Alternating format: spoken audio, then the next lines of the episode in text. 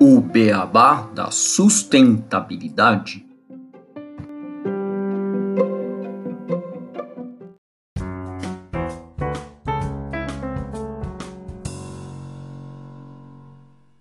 Bem-vindos ao podcast O Beabá da Sustentabilidade. Este é o episódio 76, Lar Esperança para Todos, Beabá da Sustentabilidade, conversa com a Habitat Brasil. E hoje eu e o Renato Gatti temos a honra de receber o Denis Pacheco, que é arquiteto e gerente de programas na Habitat Brasil, para essa conversa sobre esse tema tão importante que é a habitação. Tudo bem, Renato? Tudo bem, Denis? Como estão vocês? Tô joia, tô muito feliz de participar, adoro podcast. Eu escuto tranquilamente, eu acho que umas duas horas de podcast por dia e estou muito feliz de, pelo convite, né, e falar um pouquinho do nosso trabalho. Super legal, Denis, seja muito bem-vindo aqui, essa conversa muito importante e necessária. Queria dar o olá a todos os nossos ouvintes também, ao Gustavo, você. E a gente vai começar trazendo aqui uma notícia só para abrir a contextualização dessa conversa, que saiu na BBC Brasil no início desse ano, dia 1 de fevereiro de 2022, que comenta sobre as cidades mais atingidas por deslizamentos tiveram um boom habitacional em áreas de risco. Essa matéria ela abordou as fortes chuvas que atingiram a região metropolitana de São Paulo no começo do ano, em regiões que passaram por um grande boom habitacional nas últimas três décadas. Esse fenômeno que, segundo urbanistas, contribuiu para a ocupação desenfreada de áreas com risco de deslizamento e inundações. Em comum, os municípios de Francisco Morato, Franco da Rocha e Embu Artes, onde 16 vítimas viviam, registraram um crescimento da população bastante superior ao computado na capital paulista e na região metropolitana, que compreende 39 cidades. Boa parte deste contingente foi viver em encostas de morros e margens de rios e córregos, ficando sujeita a sofrer com deslizamentos e enchentes. Para urbanistas ouvidos pela reportagem, esse boom habitacional se acentuou a partir dos anos 1990, combinado a construções frágeis em um relevo de morros e a falta de políticas públicas de moradia e urbanização. O fenômeno contribuiu para que as tragédias como essa que a gente citou se tornassem recorrentes na região. Segundo o arquiteto e urbanista Kazuo Nakano, que é professor do Instituto das Cidades da Universidade Federal de São Paulo, a Unifesp, o poder público não acompanhou esse crescimento nessas áreas, que ele e outros urbanistas chamam de hiperperiferia, ou seja, áreas de região metropolitana de São Paulo que, ocupadas por famílias de baixa renda oriundas de outros pontos, formaram grandes contingentes populacionais para além dos tradicionais bairros periféricos da capital paulista. Essas áreas no entorno de São Paulo também são conhecidas como cidades dormitórios, com poucas opções de serviços públicos, trabalho e lazer, e para onde os moradores só vão para descansar.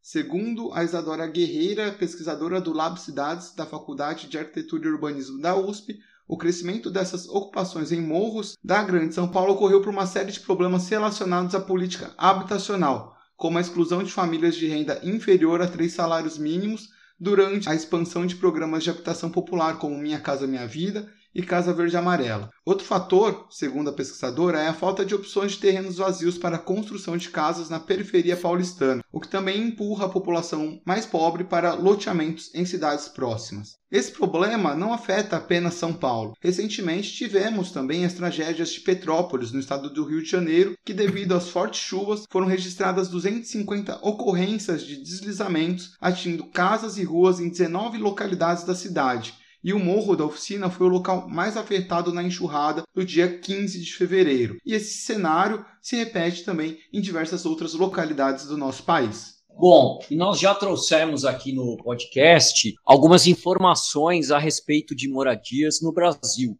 Mas vamos relembrar, passando alguns dados apresentados pela Fundação João Pinheiro, num estudo que eles fizeram. Então, eles colocaram que o déficit habitacional do Brasil é atualmente de 5,8 milhões de moradias. Esse estudo ele também ele apresentou que houve uma tendência de aumento no déficit. É só andar nas cidades brasileiros que a gente percebe isso. Uma das causas para esse crescimento ele é o ônus excessivo com o aluguel urbano, hoje caracterizado como o principal componente do déficit. Nos quatro anos considerados pelo estudo, o número de casas desocupadas por conta do valor alto do aluguel saiu de 2,8 milhões em 2016 para mais de 3 milhões em 2019. Já a quantidade de residências que apresentam algum tipo de inadequação chega a mais de 24 milhões, quase 25 milhões. Esta foi a primeira vez que esse dado foi consolidado na pesquisa. O indicador ele inclui características de infraestrutura urbana, como falta de abastecimento de água, de esgoto sanitário, de energia elétrica e de coleta, além de inadequações edilícias, como a falta de espaço de armazenamento, ausência de banheiro, cobertura inadequada e piso inadequado, entre outros. Também um levantamento divulgado no ano passado pelo IBGE, o Instituto Brasileiro de Geografia e Estatística, aponta que existem no país mais de 5 milhões de domicílios em condições precárias. Eles fazem parte de mais de 13 mil aglomerados subnormais, que são formas de ocupação irregular de terrenos. Além disso, a gente tem a quantidade de pessoas que vivem em situação de rua, ou seja, sem um local para morar e que tem aumentado bastante. Por exemplo, só na cidade de São Paulo, segundo o último censo feito pela prefeitura, o aumento foi de 31% em apenas dois anos. Os números que eram de 24.344 pessoas em 2019 subiram para 31.884 em 2021 e deve ter crescido ainda mais agora em 2022. Em relação ao Brasil todo, de acordo com o IPEA, o Instituto de Pesquisa Econômica Aplicada, em uma pesquisa publicada em março de 2020, haviam 221.869 pessoas em situação de rua, número que, como mostra o censo paulistano, deve ter crescido ainda mais. E vamos fazer trazer aqui também três artigos sobre a Declaração dos Direitos Humanos para nortear a conversa, né, Renato?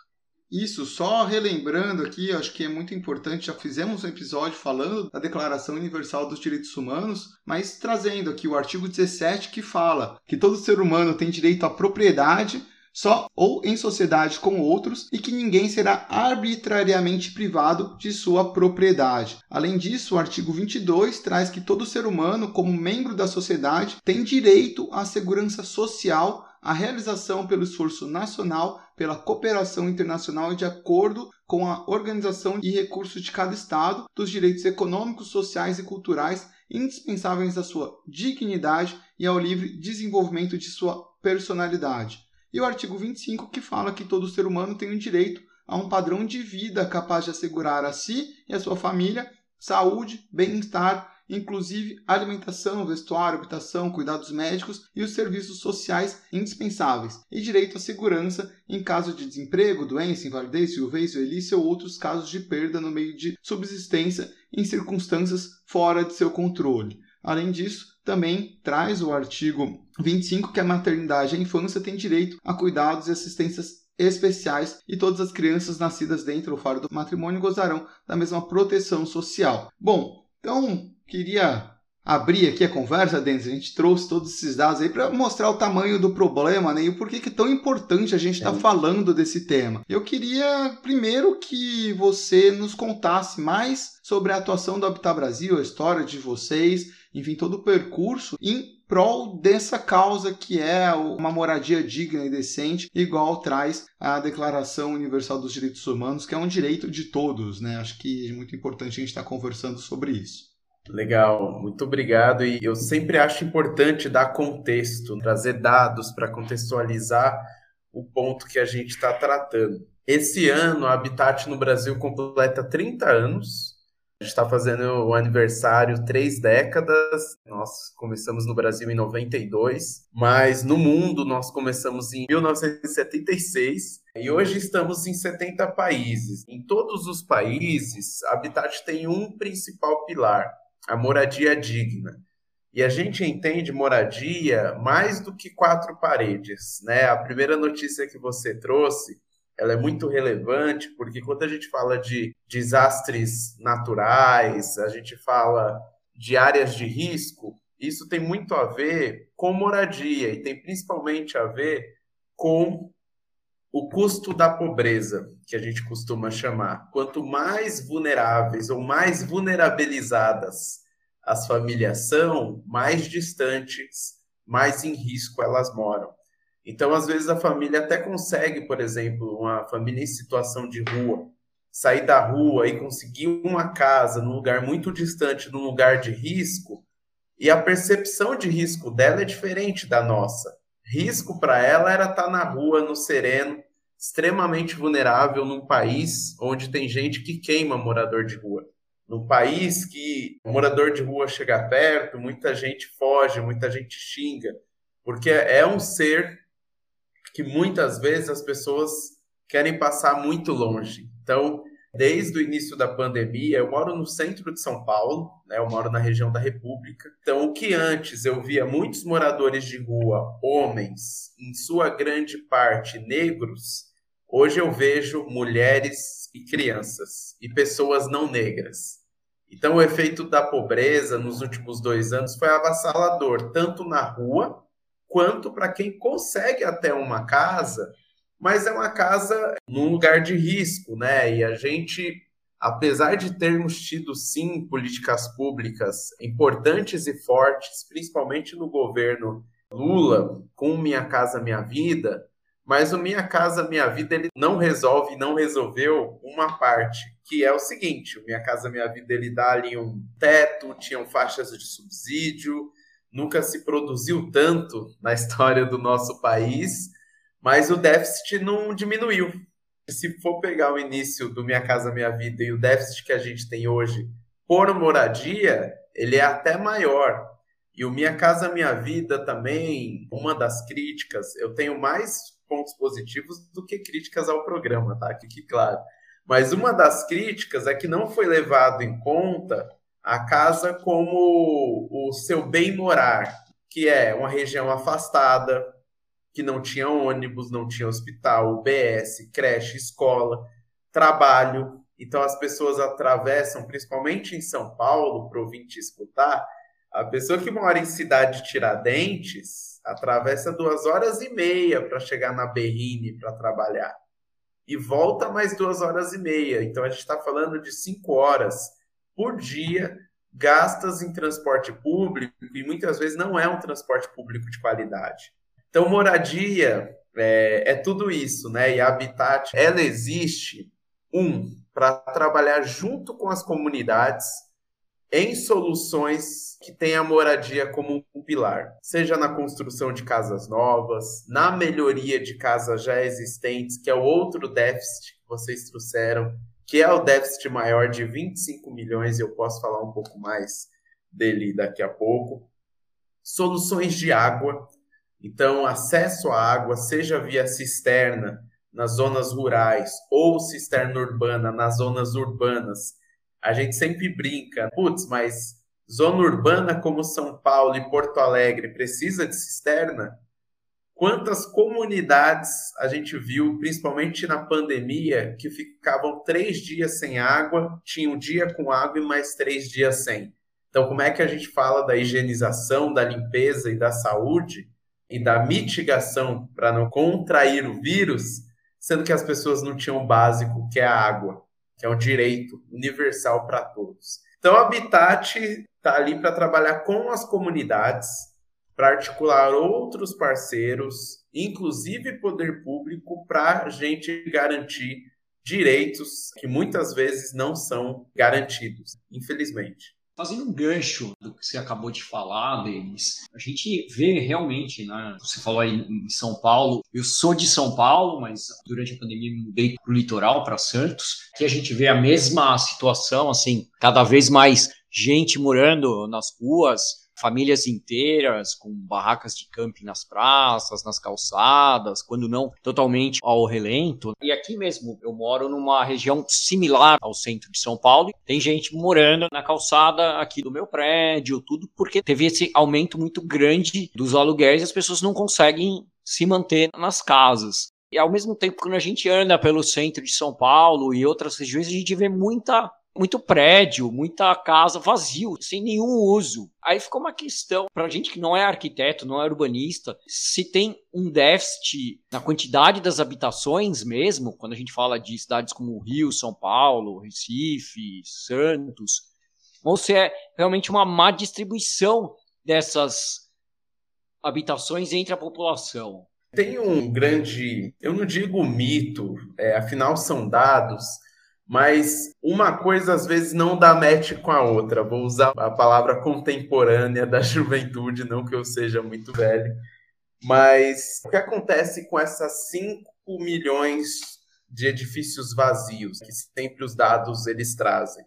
Uma coisa que não leva em conta ou não aprofunda tanto, afinal, né, o estudo ele não vai conseguir abraçar tudo, é onde estão esses edifícios vazios e onde estão essas pessoas a conta não é tão simples de fechar.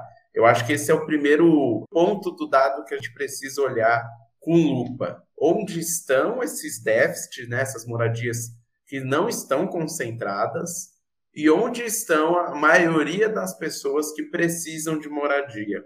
Essa conta, ela não bate, ela não, não é tão mágica.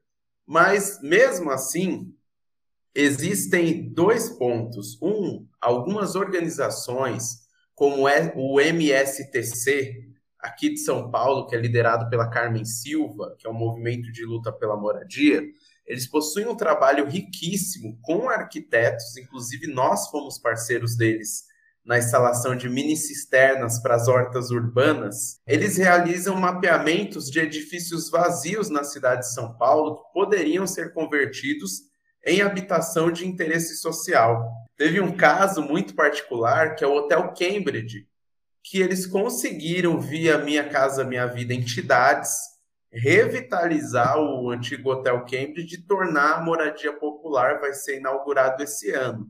Esse é um caso muito específico de grande sucesso que é possível mapear esses edifícios e torná-los moradia, porque hoje Basicamente, são edifícios velhos, edifícios com sérios problemas de hidráulica, de elétrica, que os proprietários têm uma série de meandros burocráticos, principalmente devendo IPTU, que o município tenta comprar, mas não consegue. E São Paulo teve uma iniciativa, ou tem ainda, eu não consigo afirmar se ainda tem, mas no governo Haddad, que era o IPTU progressivo, que era um jeito também de pressionar os proprietários que deixam ali o edifício caindo aos pedaços no centro da cidade, para que ele se valorize e depois de muitos anos consiga vender esse edifício e devendo IPTU para o município. Então, eu acho esse dado importante, mas quando você passa a colocar uma lupa, onde estão essas habitações vazias? Em qual situação elas estão? Não é tão simples a gente linkar uma coisa com a outra, as pessoas que não têm habitação e as que têm. E ainda falando um pouco mais das que não têm habitação, tem um, um, ponto que a gente defende que é o seguinte: tem várias formas de proporcionar essa habitação. Uma delas é a melhoria habitacional, é a família que vive na comunidade, comunidade, favela, grota, quebrada, cada líder comunitário autodeclama de alguma forma, mas eu vou usar aqui no podcast o termo comunidade. Por exemplo, Heliópolis. Heliópolis está lá há 50 anos, as pessoas vivem lá há 50 anos, possuem laços familiares e de amizade, de contexto local, que é o que o Minha Casa Minha Vida muitas vezes não olhou quando fazia os edifícios. Então, por que não realizar melhorias habitacionais para deixar a casa que a pessoa já vive de forma mais salubre, já que ela vive nessa casa há 30, 40, 50 anos?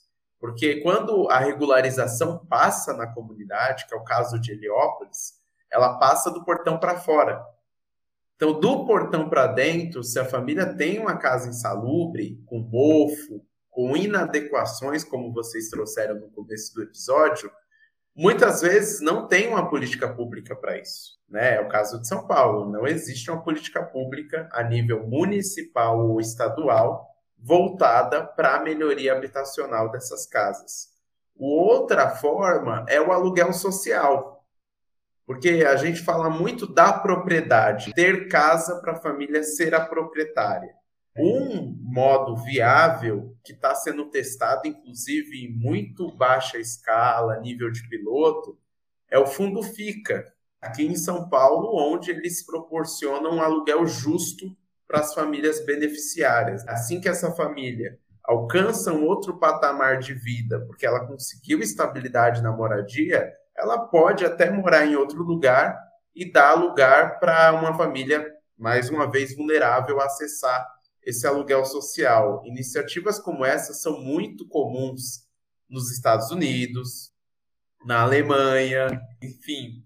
Eu sei que eu estou comparando com países de primeiro mundo, mas não estão tão distantes aqui do Brasil. Já existem iniciativas pequenas ainda que estão trabalhando no nível de aluguel social. Então, eu acho que tem muitos caminhos. É que quando a gente trata moradia no Brasil, o sonho do brasileiro é ter a casa própria. Quem casa quer ter casa. A gente cresceu ouvindo isso.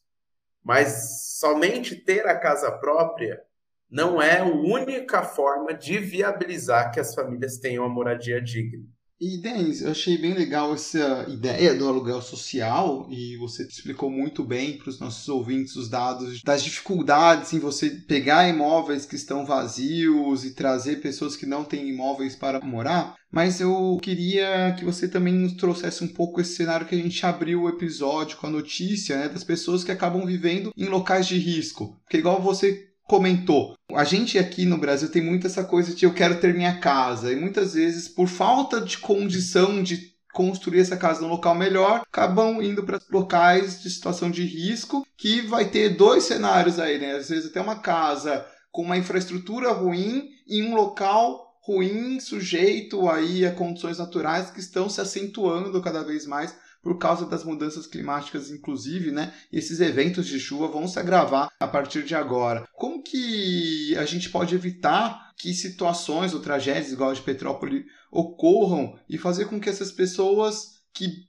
querem às vezes ter esses locais. Eu achei o exemplo que você trouxe do aluguel social uma iniciativa boa, mas como mais que a gente pode trabalhar para que elas não vão montar suas moradias nesses locais de risco e possam buscar locais seguros, pelo menos, para se estabelecer também. Legal. No Brasil, saiu uma pesquisa, ela é um pouco antiga, mas o cenário acho que até piorou. Saiu em 2015 uma pesquisa pelo CAL, que é o Conselho de Arquitetura e Urbanismo, que falava que apenas 15% das famílias entrevistadas tinham contado com arquiteto ou engenheiro na hora de fazer ou reformar suas casas. Né? 85% do Brasil não acessava esse tipo de profissional. Eu, inclusive, antes de fazer arquitetura, no meu entorno, na minha rede de contatos, eu não conhecia ninguém que tinha trabalhado com arquiteto ou engenheiro. Antes de fazer o curso, eu não conhecia nenhum arquiteto, né? não tinha uma referência próxima de arquiteto. O pessoal do bairro onde eu cresci, tudo construiu em mutirão, pelas próprias mãos, aquele final de semana de batelagem, churrasco. Esse é o Brasil que nós vivemos. As pessoas autoconstroem, esse é um fato. Então, eu acho que partindo desse princípio, e as pessoas querem morar, elas não querem ficar na rua, elas não conseguem, às vezes, pagar um aluguel, o aluguel, eu sempre digo que não é só o custo do aluguel, né? O aluguel envolve condomínio, às vezes IPTU. Para você conseguir alugar qualquer lugar, ou você precisa ter um avalista, né? Alguém que more no mesmo município que você, que consiga garantir caso você não pague. Você precisa ter X salários a mais do que o valor do aluguel para comprovação de renda. E quando às vezes você precisa até fazer aquele calção de dois a três meses adiantado de aluguel. É uma punição por si só, né? quase inviável para famílias de baixa renda, e a gente está falando de famílias até três salários mínimos. Qual que é a forma? Elas vão buscar onde o recurso consegue acessar, seja ocupando uma terra, e aí sem conhecimento técnico nenhum, às vezes é área de mangue, às vezes é área como a gente viu, principalmente em Petrópolis, áreas que são passíveis a uma tragédia como aconteceu. E as famílias não é que elas não têm noção, até corrigindo minha frase, mas é um risco calculado. Entre morar na rua, ficar despejado com meu filho, com a minha filha, o que, que eu prefiro? Ali é um talvez. Eu sei que eu não estou numa área perfeita, é uma área de risco, mas até o risco acontecer, a gente fala de tragédia anunciada, as famílias que vivem alta vulnerabilidade, elas vivem uma tragédia diária. Então, cabe ao poder público, respondendo de forma objetiva a pergunta, criar ou programas que facilitem o acesso à moradia própria em áreas que possuem outros serviços. A gente não pode tratar a moradia como uma quatro paredes isolada. A família precisa ter acesso à escola, ao UBS, a um ponto de ônibus. A gente tem casos, é só digitar no Google, vários casos de condomínios sociais que estão no meio do nada, literalmente, que não tem nem ponto de ônibus. Então, como é que você vai fazer a criança acessar a escola? Ou o adulto acessar um posto de trabalho? Porque o seu CEP, ele delimita o que você vai conseguir ou não na vida. Quando você pega um CEP de cidade de Tiradentes e São Paulo e a pessoa quer conseguir um emprego na Avenida Paulista, entre o que mora na cidade de Tiradentes e o que mora na Bela Vista, às vezes o currículo pode até ser parecido, mas provavelmente o que mora na Bela Vista, que é um bairro do centro expandido, é muito próximo à Avenida Paulista, essa pessoa já vai ter a vantagem só pelo fato que ela mora perto do trabalho. Então, o CEP, ele indica sim o que você vai conseguir ou não na sua vida. Quando eu escuto histórias periféricas, que a periferia é potência, eu também acredito que a periferia é potência. E por isso que a Habitat trabalha com a periferia e não para a periferia, tem uma diferença muito grande. Porém, eu sou contrário quando a gente pega uma potência periférica, transforma aquele storytelling enorme aquela pessoa conseguiu, etc. A gente não quer, eu falo a gente porque eu cresci, nasci, cresci na periferia. A gente não quer ser exceção. A gente quer estar tá igual. A gente não quer viver a vida pulando um monte de muros para um chegar lá, fazer um TED Talk e falar: olha lá, ó, periferia consegue. É difícil pra caramba, porque o CEP te elimina, a área de risco te inviabiliza. Então é isso. Políticas públicas a construção de moradia para famílias que têm uma alta vulnerabilidade social e financeira. O Minha Casa Minha Vida é um caso muito especial, fez em larga escala, foi referência para outros países e precisa ser ajustado. Pena que não existe mais. Né? Foi desmantelada a única política pública de larga escala federal que tínhamos. A outra via é fornecer possibilidade de melhoria habitacional para essas famílias. Existe uma lei aprovada em 2008, onde fala que toda família com até três salários mínimos tenha direito a arquiteto de forma gratuita. Mas aquela famosa lei no Brasil que tem a lei que pega e a lei que não pega. Bate na porta dos municípios para ver quantos aplicam essa lei. São pouquíssimos né? Ela evitaria muitas coisas. Inclusive, olha, fulano, você vai construir, pera, vai ter um arquiteto da prefeitura que vai acompanhar qual área, qual forma você deve construir, porque às vezes nem sempre é a terra. Muitas vezes sim, desmoronou, mas às vezes é o tipo de construção e a gente vê casos que uma casa de quatro andares desmorona no meio da rua. E a outra forma é, habilitando as famílias tanto ao aluguel social, como eu trouxe, ou quando a família está em fase de transição, que recebe aquele auxílio aluguel para ela buscar uma moradia que ela consiga pagar, seja um auxílio aluguel decente. O que a gente vê nos municípios é um auxílio aluguel de 400 reais. Quem consegue alugar num lugar decente com 400 reais? As famílias voltam a ocupar os morros.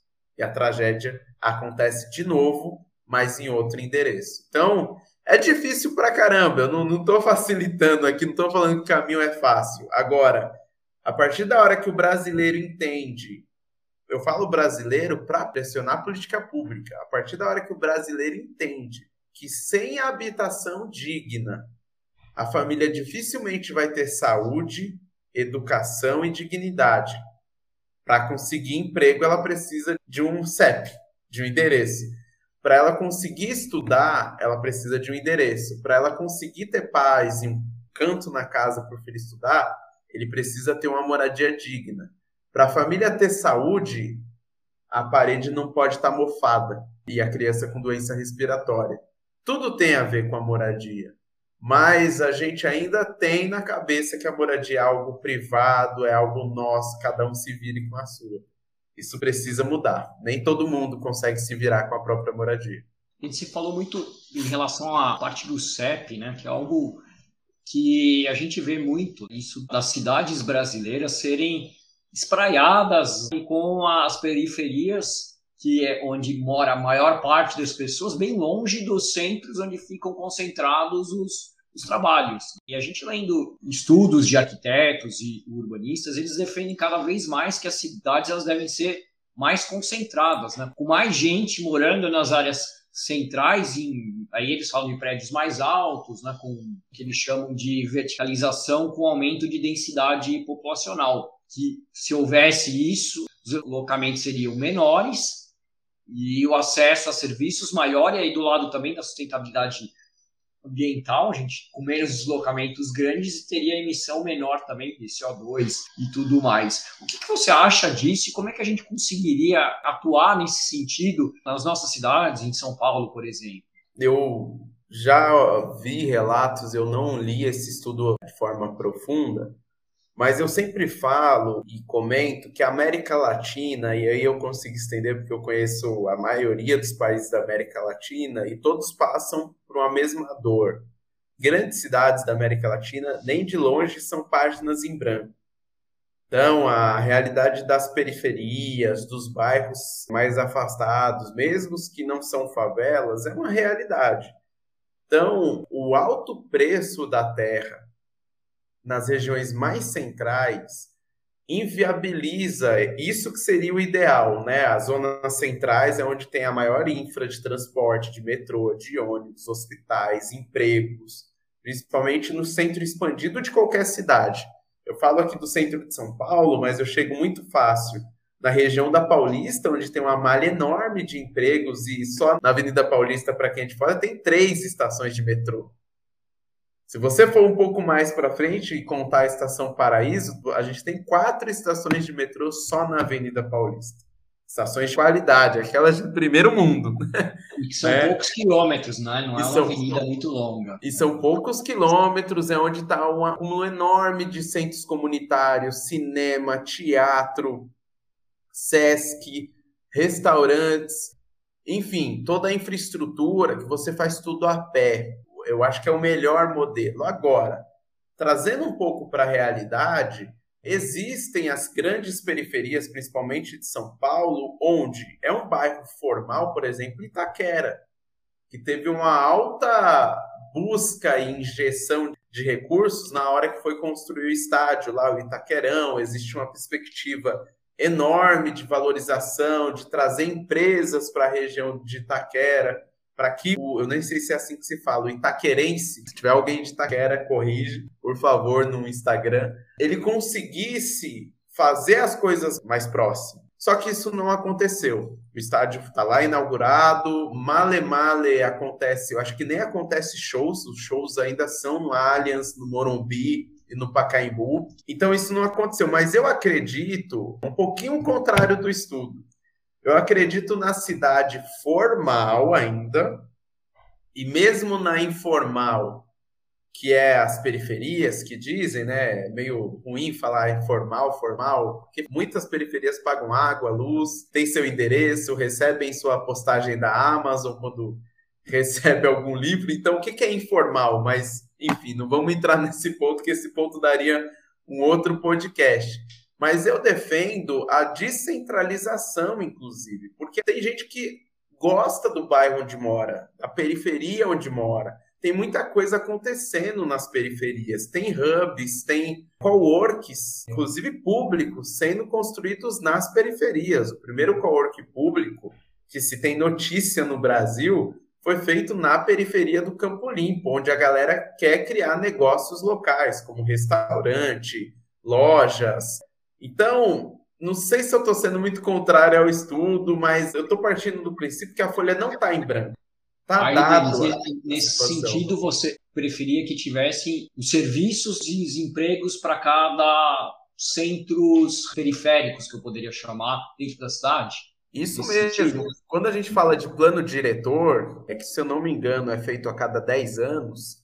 Plano diretor ele coloca ali, ele desenha as zonas de interesse de cada região da cidade. Por isso que algumas regiões antigamente eram industriais e passaram a ser bairros menos industriais, como o bairro da Moca. Você anda, quem conhece São Paulo, vê que tem um monte de resto de fábrica vazia, que no século passado era uma grande região industrial. Hoje, por conta da mudança do plano diretor, tem mais habitação, mais verticalização, mais comércio. Quando a gente fala, por exemplo, da área de Osasco, da cidade de Osasco, que é a região metropolitana de São Paulo, hoje em dia existe um grande incentivo tecnológico em Osasco. Muitas empresas estão se mudando de São Paulo para Osasco, principalmente empresas de tecnologia. Isso era impensável há 10 anos atrás. Então, existem mecanismos, sim, de mudanças da cidade, porque é uma folha que não está mais em branco. São Paulo é o que é, é esse monstro, é a terra de arranha-céu, como diziam os racionais MCs. Tá dado. A periferia tá aí, tem gente que tem orgulho de ser periférico e eu concordo. Tanto é que recentemente aconteceu o Expo Favela, há dois finais de semana atrás, no World Trade Center, que a galera foi levar soluções criadas, geradas e feitas na favela. Então, para que olhar em centralizar as coisas, sendo que não cabe todo mundo no centro também? Então, eu vou mais por aí. Desculpe prolongar tanta resposta, que isso é uma resposta complicada. Tem muita questão ideológica de como ver a cidade, mas enfim, vou ler mais o estudo, mas hoje com a informação de pisar onde eu piso, nas regiões que eu piso e com quem eu converso, as pessoas preferem muitas vezes, se tivessem as oportunidades de emprego, escola, hospital e infraestrutura decente, continuarem nos seus bairros. O ponto de ter que se deslocar que é o grande problema, na maioria das vezes. Eu acho muito bom a sua colocação, Denis. Eu penso que muitas coisas a gente tem que achar sempre um meio termo, né? Não adianta a gente sempre sair radicalizando. E é interessante a sua visão, porque de fato são regiões e tem muitas pessoas vivendo nesses locais. Às vezes, igual você comentou, é desenvolver. O que eu acho que talvez a gente tem que tomar um cuidado é em continuar expandindo cada vez mais a Sim. região para que ter que ficar levando o serviço para mais longe também, né? Sim, que... e viabiliza para o município, né? É, é muito caro levar toda essa infraestrutura. E aí é um assunto muito difícil de lidar, que é a expansão da cidade que a gente fala como informal, né? Onde acaba São Paulo? Onde é, quando a gente fala zona leste de São Paulo, é no Itaim Paulista que acaba? Daí tem aquela região ali, Suzano, Poá. A cidade se expandiu num tal ponto que é muito difícil ver essa linha invisível do fim da cidade, de levar toda essa infraestrutura. Concordo plenamente, é extremamente caro, é quase inviável. Então, como chegar no meio termo onde também é inviável centralizar tudo pelas questões e características da cidade que a gente vive, como potencializar o que é viável e o que já está construído e regular, daí a gente não está falando de área de risco, e como fazer um controle dessa expansão da cidade que, via de regra, é feita em áreas de risco, que é o caso que vocês abriram o episódio de hoje é um crescimento totalmente desregular e arriscado, né? E quando eu falar em São Paulo, a gente ainda tem crescimento nas áreas de mananciais, são as últimas áreas que estão livres e acabam bem tendo crescimento para esses lados. Sim, tem ocupação principalmente ali na região do Grajaú, tem um projeto grande ali no final do Grajaú tem um nome específico de um projeto que é isso, as famílias foram ocupando, ocupando principalmente a área da Billings, e hoje é a grande discussão. A família, a área de manancial, quem vem primeiro? Putz, os dois precisam. Agora, elas estão numa área de risco. E, Denis, para a gente poder partir para o encerramento, eu vou tentar sintetizar tudo em uma pergunta só aqui. Você falou de alguns desafios, algumas atuações da Habitat Brasil, principalmente com água potável. Sugiro você escutar o nosso podcast que a gente lançou da PWTech, que a gente fala de uma solução bem bacana para acesso à água potável aí. Mas eu queria que você sintetizasse assim, quais as maiores dificuldades que a gente encontra hoje no país quando pensamos em moradia digna um pouco dos projetos que vocês da Habitat Brasil têm feito, né, principalmente para contornar essas dificuldades, e depois já deixar aí uma dica para os nossos ouvintes como que eles podem ajudar a Habitat Brasil e como que a gente pode mudar esse cenário que a gente tanto conversou e trouxe, deixando uma mensagem final. Eu acho que um dos maiores desafios, são vários na verdade, tem uma questão chave que não é tão debatida, que é a questão da regularização fundiária principalmente para ter a segurança dessas famílias na onde elas estão ocupando e que são áreas passíveis de regularização. Então hoje o processo é lento, é caro, a família vive numa incerteza e ela acaba muitas vezes reformando a sua casa com medo de uma ocupação, de um despejo ali da região. Então tem essa questão da regularização fundiária, que aí a nível governo, é muito difícil um negócio de impacto, uma ONG se envolver nesse sentido. Existem, mas em escalas muito pequenas. O outro ponto, quando a gente fala de melhoria habitacional, principalmente, que é onde o Habitat está focada hoje, cada casa é um caso. Quando você entra em casas de comunidade, é uma caixinha de surpresas, porque ela não foi feita com projeto, quando você vai reformar um banheiro, você vai começar a cavar naquele chão, você não sabe o que, que vai encontrar. Se você começa a reformar um telhado, você vai estar tá reformando o quarto, a família vai estar tá dormindo na sala. Ao contrário do Luciano Huck, a gente não consegue mandar a família para o resort. Ela vai estar tá ali no meio da obra. A capacitação de mão de obra local, a gente prioriza e defende que quem faz as reformas com a gente, com a nossa articulação, seja mão de obra da comunidade, e é difícil encontrar mão de obra capacitada. Isso a gente tem como princípio para o dinheiro rodar localmente. E um outro ponto é o recurso. Hoje, lá no Minha Casa Minha Vida, tinha um, um recurso extremamente expressivo na política pública. E nós, como organização do terceiro setor, o nosso recurso é extremamente limitado quando comparado à demanda. A gente está falando de 25 milhões que precisam de uma melhoria habitacional. A Habitat, nos últimos dois anos, realizou o atendimento de 700 famílias. É um dado relativamente expressivo, mas é muito baixo perto do tamanho do Brasil e do tamanho da demanda quando a gente está falando de saúde pública. Então, outro desafio é esse: não existe uma política pública, apesar de ter uma lei aprovada, não é só com recurso filantrópico e de corporações que a gente vai conseguir chegar na escala que a gente precisa. E aí eu uso espaços como esse de podcast para falar da problemática. Muita gente não sabe, muitas prefeituras até sabem, mas não sabem a gravidade no que acarreta uma moradia insalubre, para que a gente consiga outras formas de financiar essas famílias. Até as famílias que querem pagar ou têm condição de pagar, elas não conseguem acessar um crédito de um banco, porque muitas vezes o nome tem restrições, ela tem um trabalho informal e ela não consegue comprovar renda, pedreiro não parcela, às vezes ela consegue até pagar no boleto, no depósito, mas o pedreiro não parcela serviço.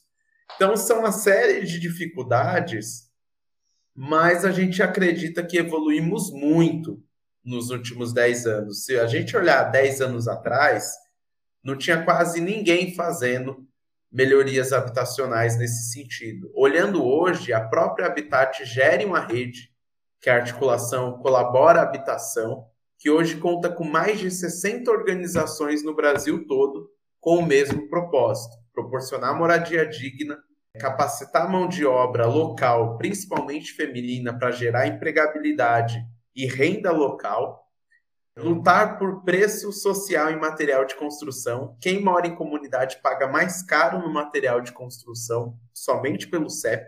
Eu que moro no centro da cidade pago mais barato do que a pessoa que mora em Heliópolis, porque eu compro no grande centro, no grande home center, a pessoa compra no depósito local. E a gente não quer que ela saia do depósito local para comprar no grande home center. Desculpa, Leroy Merlin e outros grandes home centers.